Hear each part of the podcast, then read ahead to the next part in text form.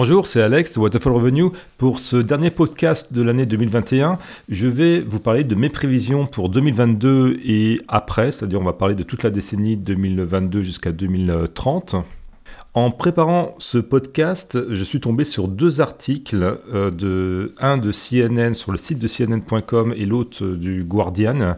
Euh, le site de CNN titrait pourquoi 2022 euh, devrait être plus calme que l'année 2021 et l'article du Guardian, donc un quotidien britannique, titrait Pourquoi 2022 restera une année chaotique. Cette différence de vision de deux éditorialistes de renom montre bien à quel point il est extrêmement difficile de prédire ce qui va se passer en 2022. Et pour moi, il n'est pas utile de chercher à prévoir l'avenir, surtout en ces temps troublés, car pour prévoir l'avenir, il faut avoir accès à des informations de qualité. Pour avoir accès à des informations de qualité, il faut être introduit dans les cercles du pouvoir, ceux des grands États, des cercles économiques influents, des banques centrales. Et donc pour les citoyens de bas étage que nous sommes, euh, nous n'avons pas accès à l'information. la seule chose que nous pouvons faire, c'est essayer d'y voir clair. Alors moi, j'ai pas la prétention d'y voir parfaitement clair, euh, ni de prédire le futur, mais je vais vous partager ma vision de la situation actuelle que je vais vous présenter juste après ce sont des zones de vigilance à avoir, des risques potentiels, et au fur et à mesure que l'année 2022 et les années suivantes vont se dérouler, il pourra être utile d'approfondir certains points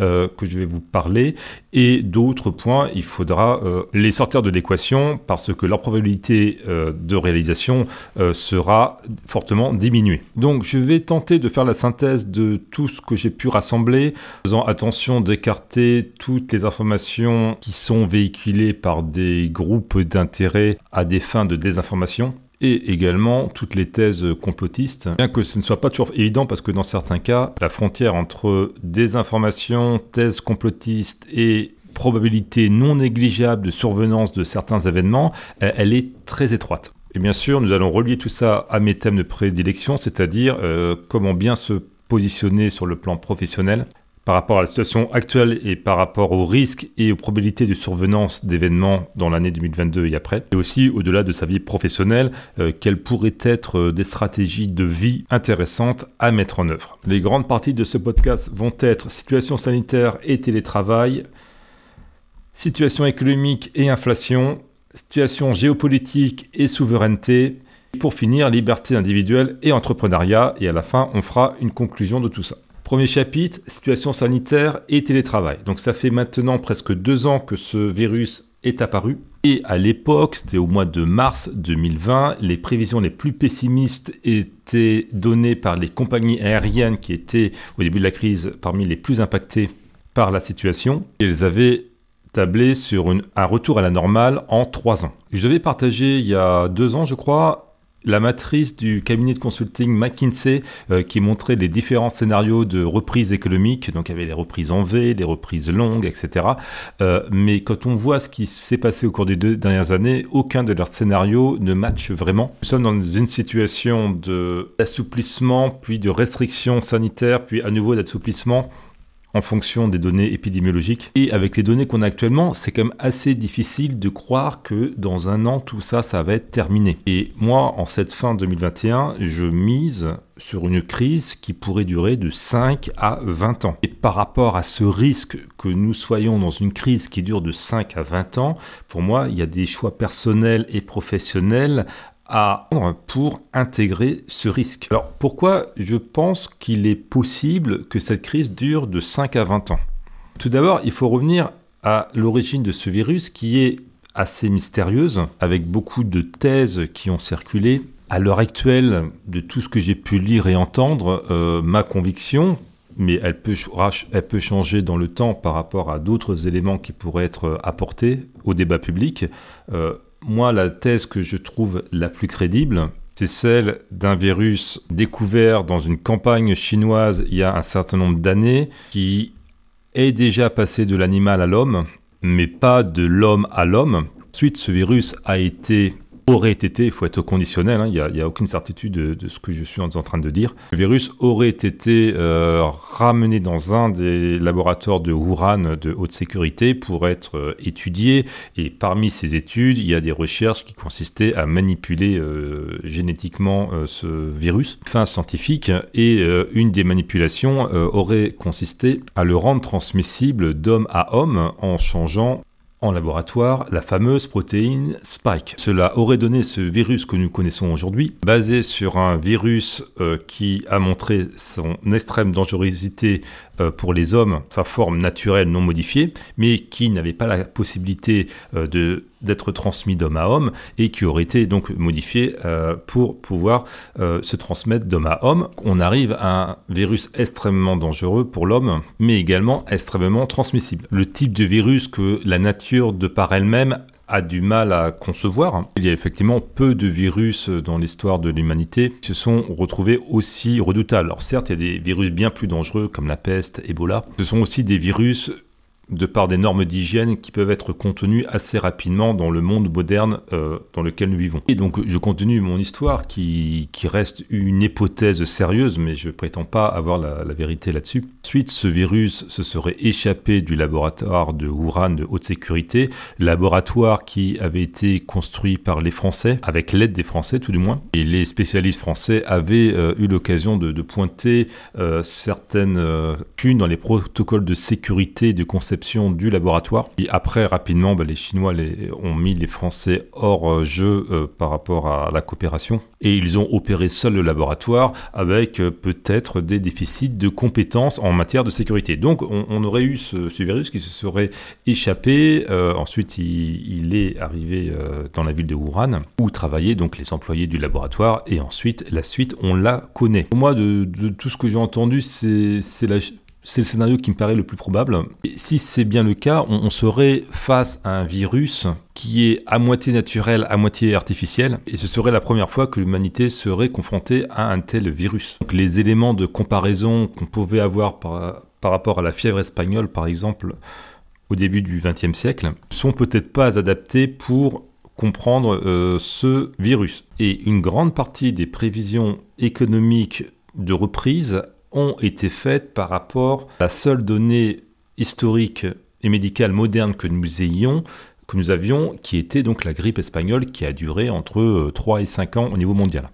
La deuxième chose qui me fait penser que cette crise pourrait durer, c'est que euh, les vaccins ne sont pas assez efficaces. Les vaccins ne donnent qu'une protection très partielle, puisque en étant vacciné, on peut contracter le virus et le transmettre. Donc Contrairement à beaucoup d'autres vaccins qui existent déjà pour des maladies bien connues, la génération de vaccins Covid que nous avons actuellement fait que freiner la contamination, mais elle ne la stoppe pas. Donc même avec une population à 100% vaccinée, le virus circulerait toujours. Les vaccins, notamment les vaccins à ARN messager, euh, sont des avancées technologiques magnifiques. si elles n'arrêtent pas la propagation de l'épidémie, protège largement ceux qui sont vaccinés euh, des risques de mourir du virus. Ce qui laisse la porte ouverte à une situation où le virus circulerait mais sans faire de mort et donc nous apprendrions tous à vivre avec, ce ne serait pas très gênant. Le problème c'est que les pays pauvres n'ont pas accès aux vaccins. L'histoire de COVAX, etc., ce sont des grandes blagues. Il n'y a pas assez de vaccins qui sont euh, distribués, donnés ou même vendus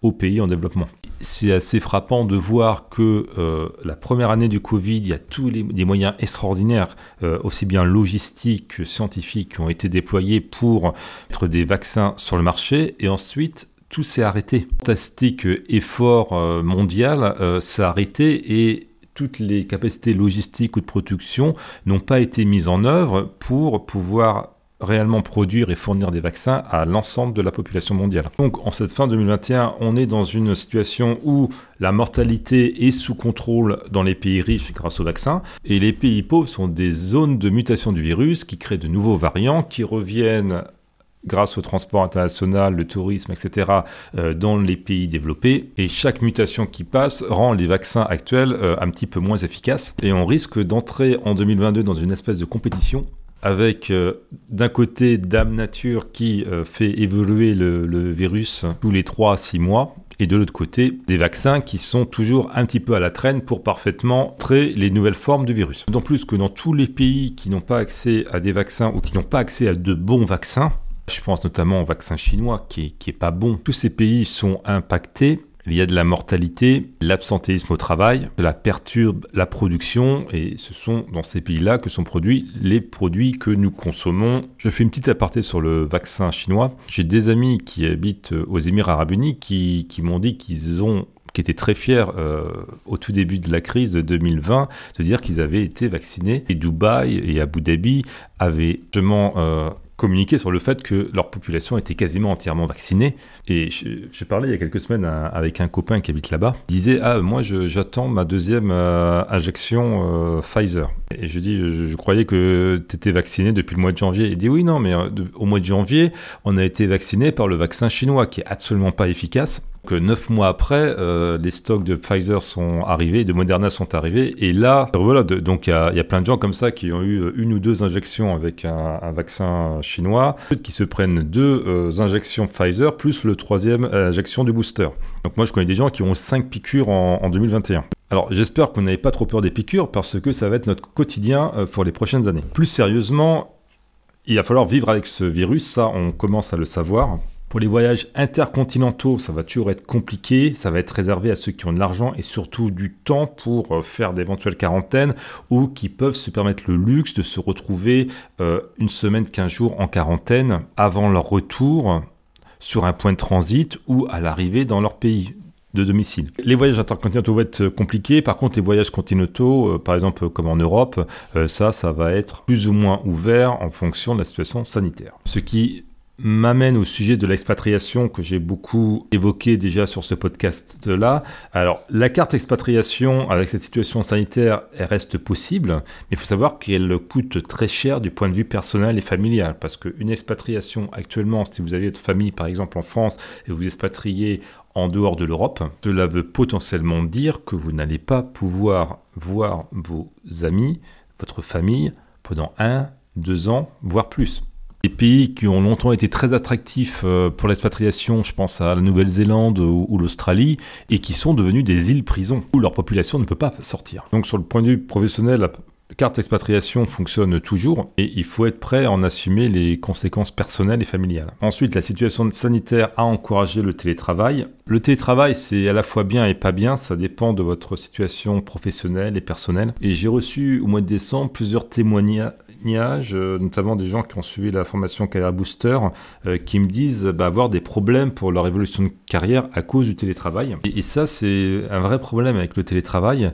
Alors, je dirais que ceux qui ont déjà de l'expérience professionnelle, des compétences fortes et développées, euh, le télétravail bien géré peut être vraiment pour eux une avancée sociale puisqu'ils sont déjà dans une position de vendre cher leurs compétences grâce au télétravail, ils peuvent travailler de chez eux, vendre leurs compétences au même prix de chez eux, peut-être pour certains s'être localisés dans des endroits beaucoup plus sympathiques, ou tout du moins plus avoir les temps de transport pour aller au travail.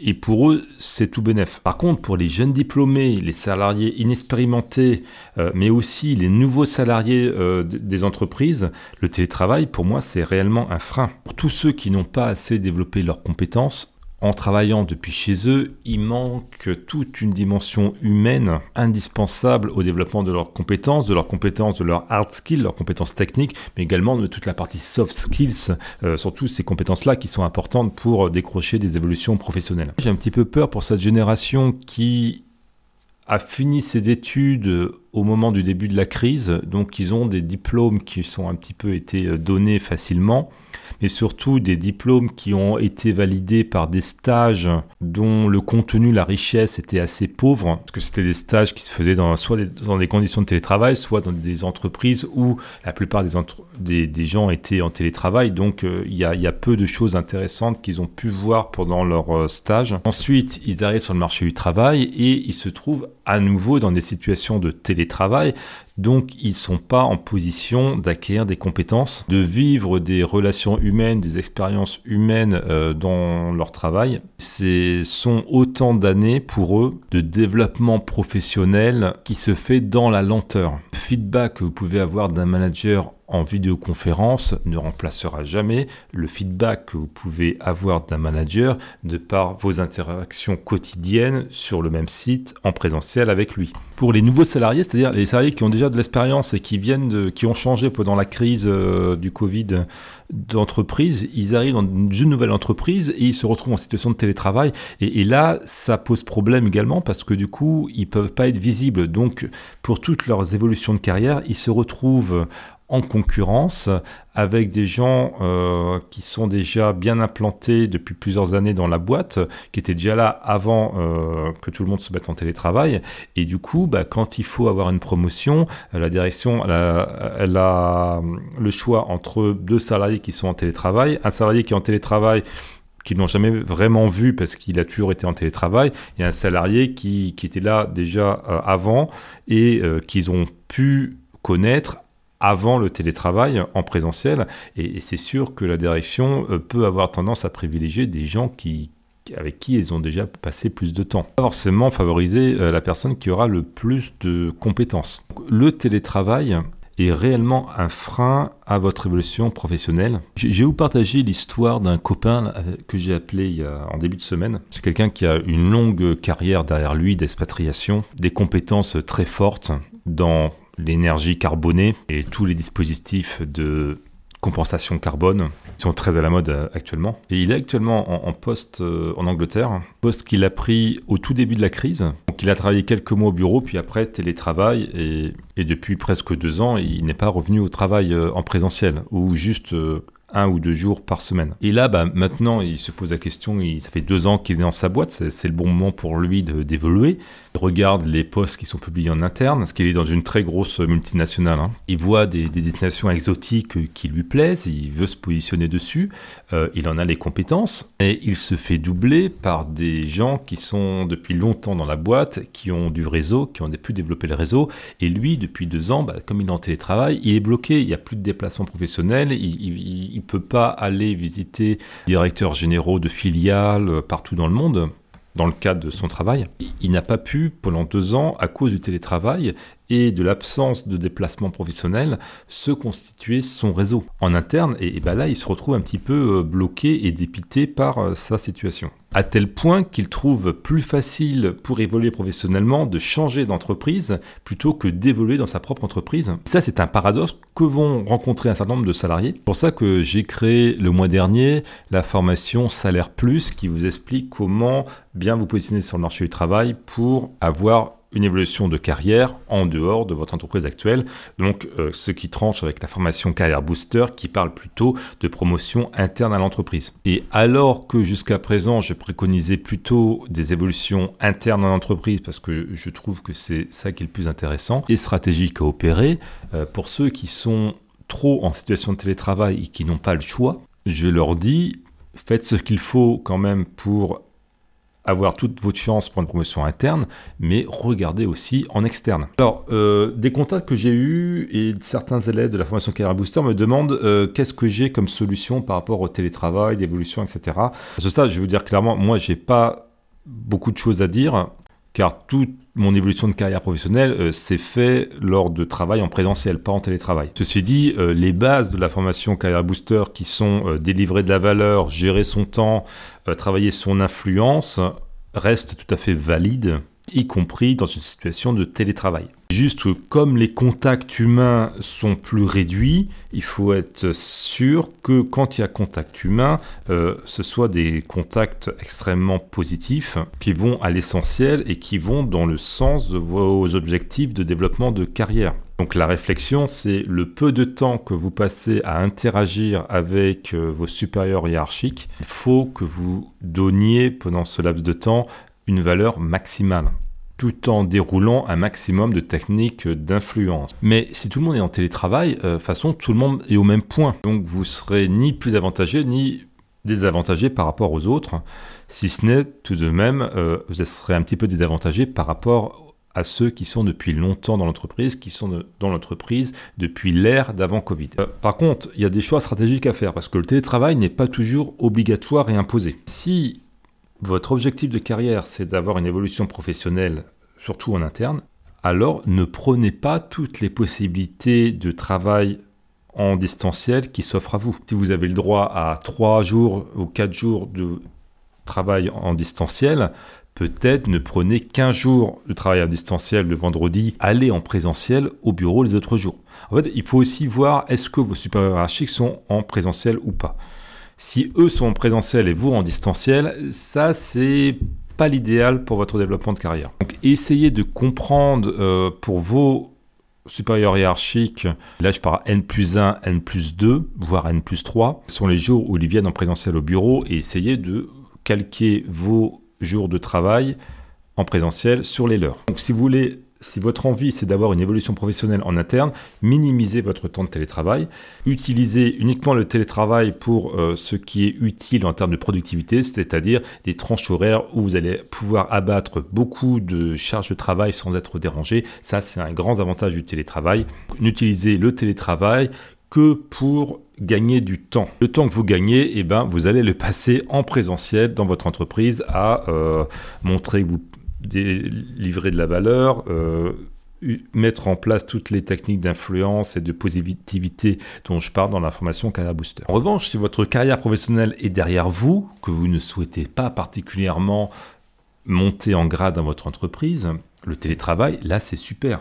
C'est une excellente manière d'améliorer ses conditions de vie, si le télétravail est fait dans de bonnes conditions. Dans tous les cas, le télétravail est destiné à rester pendant un certain temps dans la vie des entreprises, en tout cas de manière constante ou par vague calquée sur l'évolution épidémique. Il va y avoir beaucoup de télétravail dans les entreprises. Aussi, maintenant que le télétravail est rentré dans les mœurs, il faut s'attendre à ce que le télétravail soit déclenché dans plein d'autres situations. J'ai fait sur la chaîne YouTube une vidéo, c'était en 2020, où j'expliquais que selon moi, euh, dans quelques années, on verra que le télétravail sera non seulement déclenché quand il y aura des problèmes euh, de pic épidémique, mais également, pourquoi pas, en cas d'épidémie de grippe saisonnière, encore quand il y a des pics de pollution, des travail fortement recommandé ou obligatoire pour pas que les gens prennent leur voiture pour aller travailler, ou encore quand il y a des mauvaises conditions climatiques,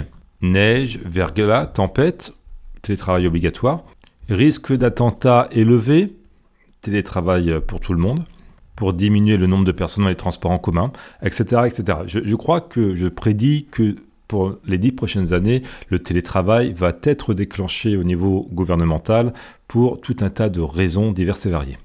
De ça, je crois qu'il faut se mettre en situation de confort dans le télétravail, car cela va durer et se répéter. Donc il faut se mettre, euh, il faut améliorer un lieu de travail chez soi propice au travail et propice non pas seulement à une journée de travail par semaine, mais peut-être euh, à des semaines entières euh, de travail, euh, qui nécessite une reconfiguration des espaces de vie et à intégrer cette donnée dans les projets de changement de logement, bah, d'avoir une pièce, un bureau où vous pouvez travailler tranquillement, faire des vidéoconférences sans qu'il y ait derrière vous le vaisselier de votre cuisine. Et dites-vous que avoir un lieu où vous pouvez faire du télétravail, ça peut aussi vous permettre dans le futur d'avoir des jobs de type indépendant, freelance, qui est la vraie tendance du 21e siècle. Et pour moi, une stratégie de vie professionnelle extrêmement intéressante à tous ceux qui sont à leur maximum de leur potentiel d'évolution de carrière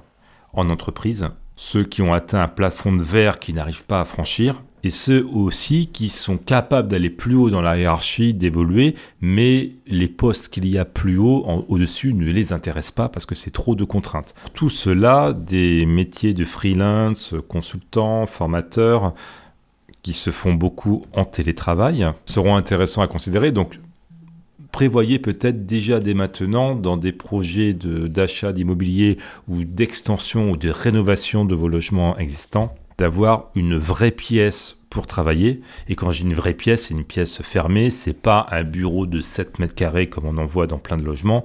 C'est une grande pièce avec euh, une ouverture sur l'extérieur. Vous pouvez mettre votre bureau. Pièce peut-être euh, éloignée des pièces de vie des autres pièces de vie de la maison. Moi, par exemple, là, j'ai aménagé un garage euh, chez moi, dans la maison que j'ai achetée en début d'année. J'ai transformé un garage de 20 mètres carrés dans un bureau. Il y a une superbe baie vitrée, un grand bureau, un canapé, une petite table, une bibliothèque, je suis bien, je suis à l'aise, c'est agréable de travailler dans mon bureau. Depuis que mon bureau d'ailleurs est parfaitement aménagé, je décroche des contrats. Je suis serein pour travailler. Je suis productif dans mon travail. J'apporte de la valeur à mes clients. Mon esprit, mes pensées sont claires et limpides.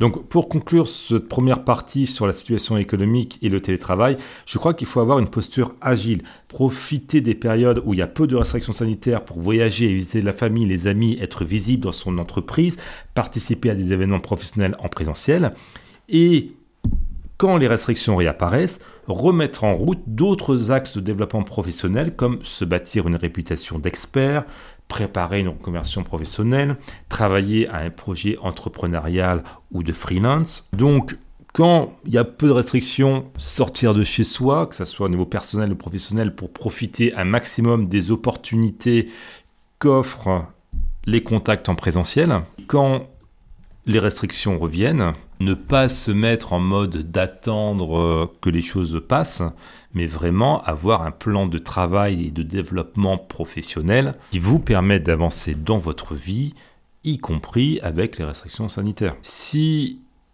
les restrictions sanitaires sont des excuses pour ne pas avancer ou pour attendre, vous allez perdre énormément de temps dans votre vie professionnelle. Ça fait deux ans qu'il est là, ce virus. Selon où vous habitez, vous avez peut-être déjà eu jusqu'à six mois de confinement et certainement six autres mois avec des restrictions assez fortes qui vous ont empêché de faire euh, plein de choses. Si cela dure encore pendant des années, cette situation, vous ne pouvez pas vous permettre d'avoir 25, 30, 50% de votre temps de vie soit non productif, dans l'attente ou à vous donner des excuses. Vous ne pouvez pas avancer à cause de la situation sanitaire parce que pendant ce temps-là, il y a des gens comme moi et comme d'autres qui avancent. Si cette situation dure 5, 10, 20 ans, vous allez vous réveiller et sortir euh, de la crise, vous allez vous rendre compte que vous êtes euh, loin derrière les autres, déclassé socialement, incompatible professionnellement. Ce qui m'amène à la deuxième partie de ce podcast qui est la situation économique et l'inflation. Alors moi je suis pas assez calé en macroéconomie pour saisir la portée de tout ce qui est en train de se passer en ce moment et encore moins pour la restituer dans des emails ou dans un podcast. Mais là euh, ce que je pressens c'est qu'il faut être là aussi agile. Nous avons une inflation euh, qui devait être transitoire si on écoutait les, banques centrales américaines et européennes, mais qui devient durable. La Fed, donc la banque centrale américaine, a nié le fait qu'il y avait de l'inflation pendant des mois et des mois avant de dire récemment ah mais si en fait l'inflation elle va peut-être pas être que transitoire. De son côté, la BCE, donc la Banque centrale européenne, est en train de faire un tour de passe-passe. Il euh, faut savoir que la BCE, euh, son mandat c'est quoi? C'est de limiter à 2% l'inflation annuelle. Donc dans son mandat, elle doit mener des, des actions économiques, ou plutôt des actions monétaires, de manière que l'inflation en Europe ne dépasse pas les 2%. Et là, ils sont en train de faire un tour de passe-passe euh, pour euh, changer les règles et de dire non, euh, le rôle de la BCE, maintenant, à partir de 2022, va être de contrôler une inflation pour qu'elle soit de 2% en moyenne. Donc là, c'est pas tout à fait pareil. C'est un peu comme si, je sais pas, au, travail, vous êtes responsable qualité et qu'on vous aviez un objectif de dire pas qu'il y ait plus de 2% de défauts dans tous les produits qui sortent de produits et puis un jour, on, vous dit, maintenant on change les règles. Ton objectif maintenant, c'est faut que tu fasses en sorte qu'il y ait 2% de défauts sur ce qui sort de la chaîne de production. Ça n'a rien à voir. Pourtant, c'est le tour du passe-passe qui est en train de se jouer au niveau de la Banque Centrale Européenne. Donc l'inflation, elle est là, elle est de retour. Et on va y revenir. L'autre point important, c'est tout ce qui concerne le climat. Alors là, on est quand même dans un grand délire avec euh, les actions sur le climat. Alors moi, je suis pas climato-sceptique, mais je suis pas non plus euh, extrémiste euh, écologique. Et ce que j'observe, c'est que pour réduire les émissions de CO2, ce qui est une bonne chose parce que l'homme ne peut pas continuer pendant des décennies, des siècles à émettre plus de CO2 qu'il en absorbe, car à un moment, il y aura trop de CO2 dans l'atmosphère. Mais là, euh, ce qui est en train de se jouer, c'est de changer complètement les modes de production d'énergie de manière à les décarboner. Ce qui est une bonne chose. Hein. Euh, on arrête les centrales au charbon, on, arrête le gaz, on arrête le pétrole, tout ce qui pollue, ce qui met du CO2 dans l'atmosphère, pour avoir des énergies euh, renouvelables, en tout cas des énergies qui ont pas d'émissions de carbone. Le plan environnemental, ça a du sens. Mais concrètement, qu'est-ce qui est en train de se passer? C'est que toutes les centrales de charbon la plupart sont en train de fermer, mais également il y a énormément de centrales nucléaires qui sont en train de fermer alors que le nucléaire ne produit pas de CO2 et que c'est une énergie qui est extrêmement compétitive en termes de tarifs. On nous explique que tout cela, ça va être remplacé par des énergies renouvelables, c'est-à-dire l'hydraulique, l'éolien et le solaire, plus quelques autres euh, énergies euh, marginales. En réalité, tout ce qui est solaire et éolien, c'est de l'énergie qui ne peut pas être stockée. Enfin, si, elle peut être stockée dans des batteries, mais ça coûte extrêmement cher. Donc, on a des moyens de production euh, solaire et éolien qui coûtent très cher à mettre en œuvre. Et en plus de ça, il faut stocker l'énergie produite pour pouvoir la restituer quand on en a besoin. Et si c'est ça euh, où on va, bah, très bien, mais ça a un coût qui est énorme c'est absolument colossal. Le, coût de l'énergie qui va être produite, si on la compare à de l'énergie carbonée comme du gaz, du charbon ou du nucléaire, tout ça, au final, il va falloir le payer. Le coût de l'énergie, de l'électricité va augmenter, mais également le coût de tous les transports, puisque on assiste à l'électrification de toutes les flottes de véhicules qui a commencé. Il suffit de regarder la télévision, toutes les publicités de voitures maintenant, c'est que de l'électrique. Si on a qui n'ont pas compris qu'il faut aller sur l'électrique, ben, il faut se réveiller. La tendance, elle est là. Il faut aller sur l'électrique. Il y a des normes euh, législatives qui sont mises en place pour que d'ici 2030 et après, la vie des gens et des entreprises qui exploitent des véhicules au pétrole soit un enfer le gars qui veut pas se faire vacciner, qui veut pas avoir une voiture électrique, lui, euh, sa vie dans les dix prochaines années, elle va pas être euh, facile. Mais tout ça, euh, ça va demander énormément d'électricité, que toute l'énergie qu'on consomme sous la base de pétrole, d'essence, de gasoil, va devoir être consommée sous forme d'électricité.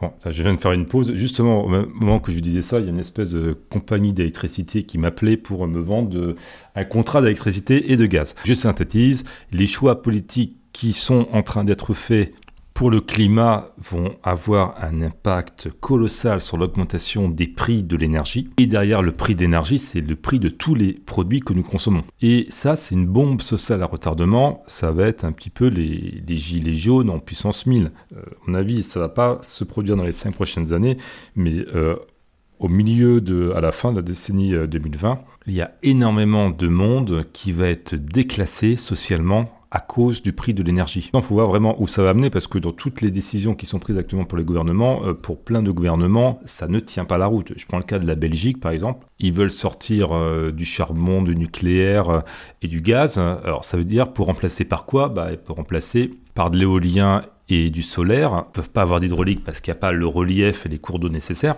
Donc avec du solaire et de l'éolien, même avec des gros stocks de batteries, ça marche pas. Ou alors ça marche avec un coût prohibitif. en réalité, ils vont importer, ils vont acheter de l'énergie, probablement de l'énergie carbonée euh, d'Allemagne, qui sera faite de gaz et d'énergie nucléaire de France. Pareil, euh, le gaz, qui est un fort émetteur de gaz à effet de serre, pas de CO2 mais d'autres gaz comme le méthane, est en train de remplacer grandement le charbon, voire même euh, des énergies nucléaires qui, elles, ne dégage pas de CO2. Et là, je vois pas très bien, quand on va faire des comptes au final, euh, qu'est-ce qu'on aura vraiment gagné en termes d'émissions de CO2. L'autre point à suivre euh, au niveau de l'inflation, ça va être de l'immobilier. Alors particulièrement en France, il y a tout un tas de nouvelles normes euh, qui vont être mises en place, qui sont prévues de mise en place. Tout n'est pas voté. En tout cas, notamment pour les propriétaires de vieux logements qui sont très consommateurs en énergie, il va falloir qu'ils les remettent aux normes pour pouvoir les louer. Cette remise aux normes, à un moment donné, elle va devoir se répercuter sur les loyers, donc les loyers vont augmenter. Et en parallèle de ça, euh, la baisse des facilités de crédit commence dès 2022 en France, c'est-à-dire que le mode de calcul pour euh, contracter des crédits change, les règles deviennent plus strictes. Donc la capacité d'emprunt d'un grand nombre de ménages va se retrouver réduite. Par rapport à ça, ben, bien malin celui qui saura prédire euh, pour un pays comme la France si au final tout ça toutes ces forces en présence vont faire augmenter ou baisser le prix de l'immobilier. Dans un scénario où cela ferait augmenter le coût du logement et de l'immobilier, là encore, de nombreuses classes sociales vont se retrouver exclues euh, de l'accession à la propriété Face à l'inflation, ça ne sert à rien de réclamer de l'argent à l'État. Là, le gouvernement en France, par exemple, a euh, distribué une prime de 100 euros. Bah, c'est très bien pour les gens qui l'ont, mais il faut savoir qu'à chaque fois qu'un État distribue de l'argent sous cette forme, c'est-à-dire de, des primes comme ça qui sont euh, directement réinjectées dans la consommation, et eh ben ça ne fait qu'amplifier euh, le moteur de l'inflation plus de consommation, donc augmentation des prix, euh, ça tire sur les stocks, matières premières, plus de pénurie, donc plus d'inflation. Euh, à titre individuel, pour moi, il faut se la jouer perso, faut pas attendre l'argent de l'État, mais vraiment appliquer des stratégies professionnelles dont je parle tout au long de l'année pour augmenter son salaire plus rapidement que la moyenne. Ce qu'il va falloir faire très attention, c'est que les salaires vont augmenter. Les salaires vont être au cours des années prochaines années euh, fortement réévalués, mais la question est est-ce qu'ils vont être réévalués à la hauteur de l'inflation réelle, c'est-à-dire pas celle qui des chiffres officiels, mais l'inflation réelle des ménages comme le vôtre? Eh ben, la réponse c'est non. Donc euh, la seule manière de s'en sortir, c'est d'augmenter ses revenus au-delà des revalorisations sectorielles ou gouvernementales ou qui auront lieu en 2022 et après. Là, il ne faut pas rester dans la masse. Il ne faut pas se laisser porter par le courant et les événements, sinon vous allez être rattrapé par l'inflation. Si vous êtes euh, actuellement dans ce qu'on appelle les classes moyennes, on va dire au milieu des classes moyennes euh, ou un petit peu en dessous, Là, c'est très très dangereux. À cause de l'inflation et de tout ce dont j'ai parlé jusqu'à présent, il y a vraiment un risque de se retrouver déclassé, c'est-à-dire euh, une partie des classes moyennes actuelles qui vit plutôt bien risque bientôt de ne plus pouvoir être propriétaire de son logement, ni de s'acheter de voitures électriques, ni de voyager hors d'Europe. Et là, il y a un vrai risque que cela se produise d'ici la fin de la décennie 2030. Il vous reste donc 8 années pour vous dans des classes sociales supérieures. Et parce qu'après, je pense que les forces en présence seront trop lourdes à surmonter et que le passage d'une classe sociale à une autre sera beaucoup plus difficile que cela est aujourd'hui. Parce qu'aujourd'hui, ça reste assez facile à la portée de tous de passer d'une classe sociale à l'autre. C'est possible, c'est un risque, je ne dis pas que ça va se produire, mais c'est un risque que d'ici 10 ans, une fracture se fasse au milieu de la classe moyenne avec des perdants et des gagnants. Donc ces prochaines années seront décisives pour le confort de vie auquel vous pourrez accéder jusqu'à la fin de vos jours, mais aussi pour les chances que vous allez donner à votre descendance en cette fin d'année, je ne veux pas vous faire peur, mais je cherche plutôt à provoquer en vous l'électrochoc pour vous motiver à passer à la vitesse supérieure en 2022. Moi, j'espère me tromper parce que tout ça, ça me, me plaît pas du tout euh, la direction où on va, mais je pressens que des forces économiques qui ont été libérées en 2020 pendant cette pandémie de Covid vont rebattre les cartes sociales avec, beaucoup de casse et des situations, surtout pour les gens qui ont entre 30 et 40 ans, où le reste d'année à vivre, ou en tout cas le reste d'année dans la vie professionnelle, ne soit pas suffisant pour rattraper une classe sociale plus favorisée. Abordons maintenant la troisième partie du podcast qui est situation géopolitique et souveraineté. J'ai déjà fait en 2020 une vidéo euh, sur la situation géopolitique on est à peu près dans la même situation. Il y a beaucoup de problèmes euh, sur les zones maritimes qui sont contestées dans le monde, avec deux zones potentielles de conflit qui sont la mer de Chine et l'Arctique, avec la, la fonte des glaces. Depuis cette crise du Covid, on observe que la Chine pousse ses pions en mer de Chine et ailleurs. La Russie est plutôt opportuniste avec des moyens relativement limités, mais plutôt efficaces l'Europe a du mal à s'affirmer comme une puissance autre que économique. Et les États-Unis sont à la dérive, ils se replient sur eux-mêmes depuis Trump, mais ça continue avec Biden. Ils sont empêtrés dans des sujets de société qui n'intéressent pas le reste du monde. Le Moyen-Orient est en train de se réaligner. Alors, ils étaient très pro-américains avant, maintenant ils vont, euh, les pays du Moyen-Orient que sont l'Arabie Saoudite, les Émirats Arabes Unis, le Qatar, vont essayer d'avoir une euh, position géopolitique politique où ils sont un peu amis avec tout le monde et ne plus être euh, les vassaux de l'Amérique. Sur le plan géopolitique, bah, le terrorisme islamique, après 20 ans de bons et loyaux services, il semble être en perte de vitesse. C'est assez étrange de voir comment euh, la peur du terrorisme a été chassée par la peur d'attraper le Covid et de mourir du Covid. Les États-Unis se sont désengagés d'Afghanistan dans le chaos le plus total. La France se désengage du Mali peut pas dire que les puissances occidentales aient gagné la guerre. Mais bizarrement, toutes ces histoires de terrorisme islamique euh, ne sont plus d'actualité. Sur le point de vue géopolitique, il semblerait que nous soyons allés au bout des logiques de mondialisation et que cette crise de Covid ait marqué la fin de l'expansion de la mondialisation. Et maintenant, on est plus dans un phénomène de contractation où chaque pays va essayer de trouver son indépendance sur un certain nombre de dossiers. Il est possible que le volume des échanges mondiaux dans la décennie 2020 ne soit jamais plus élevé que ce que nous avions pu connaître en 2019. Et c'est le grand retour de sujets de souveraineté. Et ça, c'est très important, les sujets de souveraineté, parce que ça, ce sont pour euh, vous, les employés, nous, les professionnels, des opportunités d'emploi et d'affaires extrêmement intéressantes que les dossiers de souveraineté. Il faut savoir qu'il y a les États-Unis, il y a la Chine, il y a l'Europe et dans une moindre mesure la Russie qui se font tous mutuellement beaucoup moins confiance et tous ces blocs ont identifié qu'il y a un certain nombre de technologies d'approvisionnement qu'ils devaient maîtriser de A à Z. On parle de dossiers militaires, du médical, de l'énergie, des technologies numériques. Et alors que tout le monde était plutôt content d'avoir des compagnies américaines qui fournissaient leurs services au monde entier, ou une compagnie chinoise qui fournit ses relais de télécommunications au monde entier, ou encore une usine en Inde qui produit des médicaments d'un certain type pour le monde entier, euh, tout ça est en train d'être remis en question. Et je peux vous assurer qu'actuellement, il y a plein de dossiers de souveraineté, de projets de souveraineté qui sont lancés par des États avec des budgets très importants. Il y a des choses très en vue comme développer des puces électroniques en Europe ou des solutions d'hébergement euh, mutualisées les clouds euh, européens, mais il y a plein de petits sujets sur du logiciel, sur de l'électronique, sur des matières premières, sur des briques technologiques spatiales, aéronautiques, navales, des composants électroniques, euh, qui sont en train d'être lancés de manière plus ou moins officielle par un certain nombre de pays. cela peut constituer des opportunités professionnelles extrêmement intéressantes. Moi-même, euh, je suis prépositionné en ce début d'année 2022 sur un projet à plusieurs dizaines de millions d'euros, commandité de manière confidentielle par un grand État que j'ai euh, cité précédemment. Donc avant d'aller travailler sur un projet ou euh, de rejoindre une entreprise, intéressez-vous, est-ce que cette entreprise est stratégique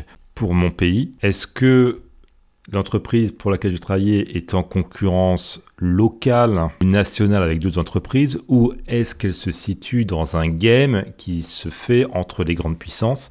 Et si c'est le cas, alors vous vous exposez à des situations professionnelles extrêmement enrichissantes euh, d'un point de vue compétence et d'un point de vue argent dans le porte-monnaie Soyons clairs. À vous de les identifier, à vous de bien choisir la, première, la prochaine entreprise pour laquelle vous allez travailler. Et là, je vous réfère à la formation Salaire Plus qui vous explique comment trouver deux bonnes entreprises, entreprises qui payent bien. Passons maintenant à la quatrième partie du podcast qui s'intitule Liberté individuelle et entrepreneuriat. Les libertés individuelles, c'est une tendance de fond, se restreignent d'année après année. On a eu la vague du terrorisme qui a fait que nos libertés individuelles se sont euh, restreintes. Ensuite, il y a eu cette vague sanitaire. Il y a beaucoup d'autres choses qui, je pense, sont à venir. Encore faut-il regarder vers la bonne direction. Car pendant que tout le monde s'excite avec les histoires de vaccination et de passe sanitaire, il y a des choses beaucoup plus importantes qui risquent de se dérouler d'ici la fin de la décennie qui sont beaucoup plus impactantes que de se faire une piqûre ou de montrer un QR code pour aller manger. C'est pour ça que moi je suis pas vraiment d'accord avec euh, ceux qui sont euh, contre les vaccins, contre les passes sanitaires, parce que euh, c'est grâce à ces dispositifs qu'on a pu regagner de la liberté. Personnellement, moi je préfère montrer un QR code au restaurant plutôt que d'être confiné chez moi, pas pouvoir sortir à plus de 5 km. Tous les gens qui sont contre les vaccins et les passes sanitaires, on ne les entendait pas pendant les confinements, pendant les restrictions de déplacement. Quand même vécu pendant euh, plus d'un an à ne pas pouvoir nous déplacer comme on voulait au sein même de notre propre pays, à être confiné chez nous, ça c'était des, restrictions de liberté énormes. Et à l'époque, il n'y a pas grand monde qui euh, s'élever contre. Par contre, aujourd'hui, pour des sujets plus mineurs comme le pass sanitaire et le vaccin, euh, ça suscite beaucoup de remue-ménage. Et euh, pour moi, il y a des choses beaucoup plus euh, importantes qui risquent d'arriver et qui méritent attention. Première, ce sont les monnaies électroniques. On a connu la première vague de monnaie électronique qui était le Bitcoin, Ethereum et autres euh, technologies basées sur la blockchain qui sont devenues des outils euh, spéculatifs et qui n'ont pas du tout encore trouvé d'application pratique. Pour cause, ils ont de nombreux défauts euh, qui sont bah, la dépense énergétique pour fonctionner ces monnaies. Ensuite, l'anonymat n'est pas vraiment garanti quand vous êtes sur des crypto-monnaies, puisque les portefeuilles sont publics, visibles en clair dans la blockchain, et au moment de sortir, euh, de rentrer de l'argent dans le système ou de sortir de l'argent dans le système, il faut, bien passer par des euh, plateformes d'échange qui connaissent votre identité. par contre, euh, ce qu'il va falloir regarder attentivement, ce sont les monnaies électroniques étatiques qui vont arriver. La Chine est en train de développer la sienne, la Banque Centrale Européenne également, la Banque d'Angleterre, de Britannique, les États-Unis vont certainement suivre des technologies de monnaie qui ne seront pas forcément euh, couplées à de la blockchain d'ailleurs, mais à une monnaie électronique, c'est possible d'y associer un contrat. Par contrat, il faut entendre des restrictions potentielles d'utilisation. Par exemple, la Banque centrale britannique réfléchit à avoir un système euh, d'aide sociale sous forme de monnaie numérique qui contrôle l'utilisation des sommes allouées aux allocataires afin qu'ils n'utilisent pas les sommes euh, versées par l'équivalent de, la CAF française euh, au pour éviter que ces sommes soient utilisées pour acheter du tabac, de l'alcool par exemple. C'est un projet très sérieux et il faut savoir qu'à partir du moment qu'il y a une monnaie électronique centrale gérée par euh, les banques centrales, il est possible par la suite d'y adosser des contrats et de dire, bah voilà, cet argent-là, vous ne pouvez pas forcément en disposer comme vous le voulez. Par exemple, il est possible de dire, bah voilà, vous gagnez, vous avez gagné 3000 euh, euros de votre salaire. Sur ces 3000 euros, vous ne pouvez dépenser que 500 euros sur des biens de consommation carbonés, comme par exemple des billets d'avion,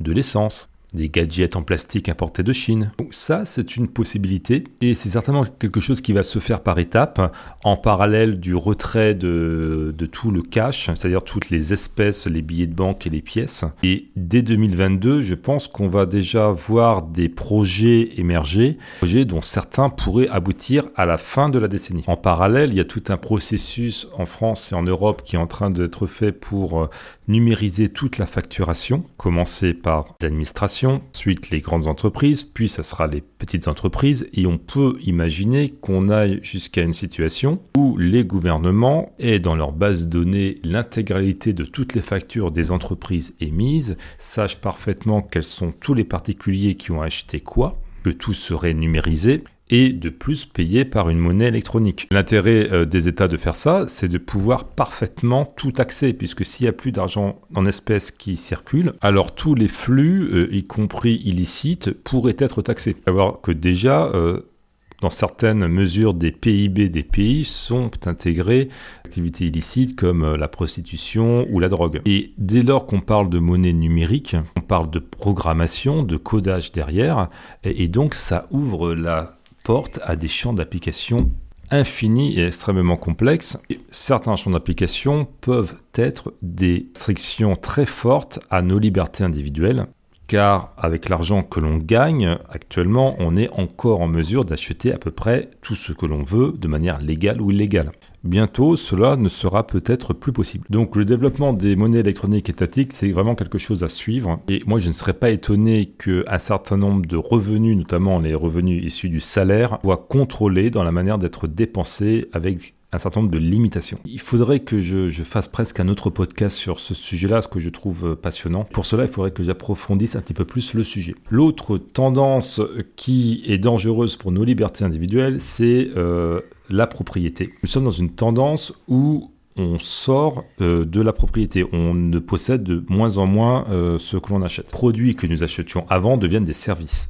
Vous ne possédez plus de licence pour un logiciel, un film ou un morceau de musique, vous y avez accès en payant un abonnement. Beaucoup ont sauté le pas et ne possèdent plus leur voiture, mais ils la louent.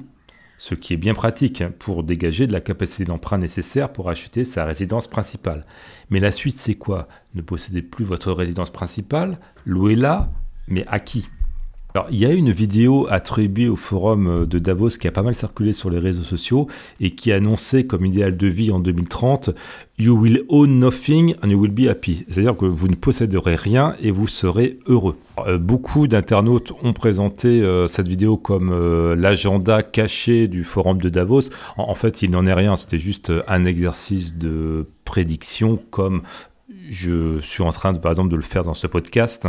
C'est pas du tout le plan des élites, mais cela reste néanmoins une possibilité. Et si on ne possède plus rien, ça, c'est pour moi, c'est dangereux en termes de liberté, car ne plus rien posséder, c'est la fin de la rente, l'impossibilité de partir à la retraite quand on le souhaite, la dépendance à l'État qui nous fournira de l'argent sous forme de retraite, peut-être de revenus universels. Donc, on ne peut pas choisir son destin une nouvelle forme de communisme avec euh, dans une économie de marché finalement. Je ne sais pas euh, dans quelle mesure tout cela va être fait, euh, si on parle bien d'une échéance de 10 ans ou c'est quelque chose qui va s'étaler jusqu'à la fin de, de, ce siècle. En tant que salarié et en tant qu'entrepreneur, je crois qu'il va falloir être assez vigilant pour voir euh, quels sont les types de génération de revenus qui sont susceptibles d'être soumis à des restrictions dans leurs dépenses pour s'orienter plutôt vers des formes de travail qui permettent de générer des revenus qui échappent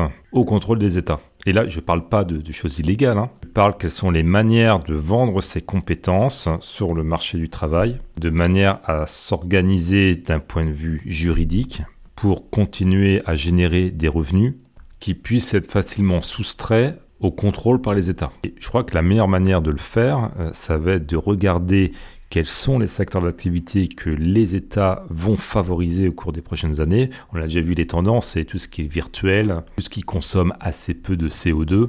Et je pense qu'en se positionnant sur ces secteurs-là, sur ces compétences-là, on a euh, le plus de chances de générer des revenus qui soient le moins taxés possible et le moins restreints dans leur utilisation dans le futur. On voit que la fiscalité augmente partout. C'est impossible d'y échapper euh, parce qu'il y a des conventions internationales. Il n'y a plus vraiment de paradis fiscal tous ceux qui vous vendent des stratégies d'optimisation fiscale, d'expatriation, etc., ça, ça va encore fonctionner un temps, mais ça va s'arrêter. Donc sur le long terme, pour pouvoir mieux gérer sa vie personnelle, professionnelle, financière de manière stratégique, il faut aller dans le sens des États, il faut comprendre le système, il faut jouer avec le système, surtout pas se mettre contre le système parce que le système euh, tel qu'il est en train de se renforcer au gré de cette vie de Covid est trop puissant. On ne peut pas au niveau individuel lutter contre. Je ne sais même pas si, même en se regroupant, on peut influer contre le système. Par contre, en le comprenant,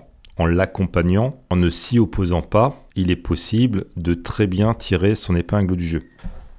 Cette catastrophe de Covid était ce qu'on appelle un sigle noir, c'est-à-dire quelque chose d'imprévisible il est fort probable que d'autres signes noirs apparaissent dans les prochaines années, peut-être dès 2022, peut-être au cours de la décennie ou plus tard. Moi, je ne serais pas étonné que euh, à très court terme, un autre sigle noir survienne, un autre événement d'envergure mondiale chamboule nos vies. Qu'est-ce que ça peut être? Ça pourrait être un blackout électrique à cause d'une transition énergétique mal maîtrisée. Ça peut être des éruptions solaires qui euh, grillent un certain nombre de satellites et de systèmes de télécommunications qu'on a sur Terre. Ça, ce ne sont pas des hypothèses complètement euh, farfelues. On pourrait aussi assister à une cyberguerre entre les États-Unis et la Chine qui mettent complètement à plat nos, systèmes euh, d'information, ou plein d'autres choses, je ne sais pas, un contact extraterrestre, voilà. Euh, de toute manière, ça ne sert à rien de, faire la liste. Euh, le prochain signe noir sera quelque chose que personne n'aura vu venir. Personne de sérieux n'aura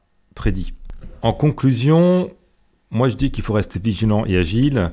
Le monde est chaotique, et, mais c'est aussi un monde chaotique, c'est un monde d'opportunités pour ceux qui ont l'audace et les compétences pour les saisir. Donc moi, moi je suis prépositionné pour 2022 sur un projet de souveraineté pour un État. Positionné, ça veut dire que ce n'est pas encore fait. Je, ne peux pas me repositionner sur un autre euh, mission de consulting euh, sans avoir eu la clearance de, ce projet-là. Je peux vous dire que ce sont des, dossiers qui payent extrêmement bien. Si vous voulez un jour aller sur ce type de choses, il faut développer vos compétences en entreprise Ne pas aller vers les sirènes de, l'argent facile, les bitcoins, les commerces en ligne, toutes ces choses-là, mais vraiment développer vos compétences en entreprise, dans les bonnes entreprises, celles qui payent bien, celles qui ont du potentiel, et aller sur des entreprises qui vivent de la commande publique, car les États vont de plus en plus nous taxer et cet argent-là se retrouver dans des gigantesques dépenses publiques. Et ceux qui arriveront à s'en sortir seront ceux qui seront super taxés comme tout le monde, mais qui sauront récupérer une partie de leur argent des taxes grâce à leurs compétences en facturant d'une manière ou d'une autre, que ce soit par un emploi ou par une activité d'indépendant, les États, de manière directe ou indirecte, et récupérer de la dépense publique. Donc pour bien vous positionner en 2022 et après, je dirais, réfléchissez, est-ce que vos revenus, euh, l'entreprise pour laquelle vous travaillez, proviennent de consommateurs individuels ou est-ce que ça provient de dépenses publiques? Vous occupez des postes de, fonctionnaires ou alors si vous vendez de manière directe ou via votre entreprise des produits à des consommateurs individuels, vous aurez moins de probabilité d'être prospère financièrement, car la décennie qui s'est commencée, c'est la décennie de la dépense publique. Les politiciens, ils pillent l'argent du peuple via les impôts, et bah, c'est à nous de récupérer cet argent de manière légale, bien entendu, en échangeant nos compétences contre de l'argent. Voilà pour ce long podcast d'un genre euh, différent de ce que j'ai pu partager jusqu'à présent. Vous êtes certainement sceptique par rapport à beaucoup de choses que j'ai dit et je le comprends. Le but de ce podcast, c'est pas que vous soyez d'accord euh, avec toutes mes analyses, mais plutôt de vous donner des éléments de réflexion pour que vous puissiez alimenter votre système de pensée et de décision pour bah, prendre les bonnes options pour 2022 et après. et surtout, je veux que vous restiez extrêmement positif quoi qu'il arrive, quelles que soient les décisions qui soient prises, il y aura toujours beaucoup d'opportunités pour ceux qui savent les saisir et pour tous ceux qui voient la vie du bon côté. Dans le futur système à venir que l'on nous prépare, quel qu'il soit, il sera tout à fait possible d'être heureux. Il faut juste travailler intelligemment et avancer dans sa vie de manière stratégique pour se donner les moyens d'un avenir radieux. C'était Alex de Waterfall Revenue. Je vous souhaite un excellent réveillon de fin d'année et à l'année prochaine. Ciao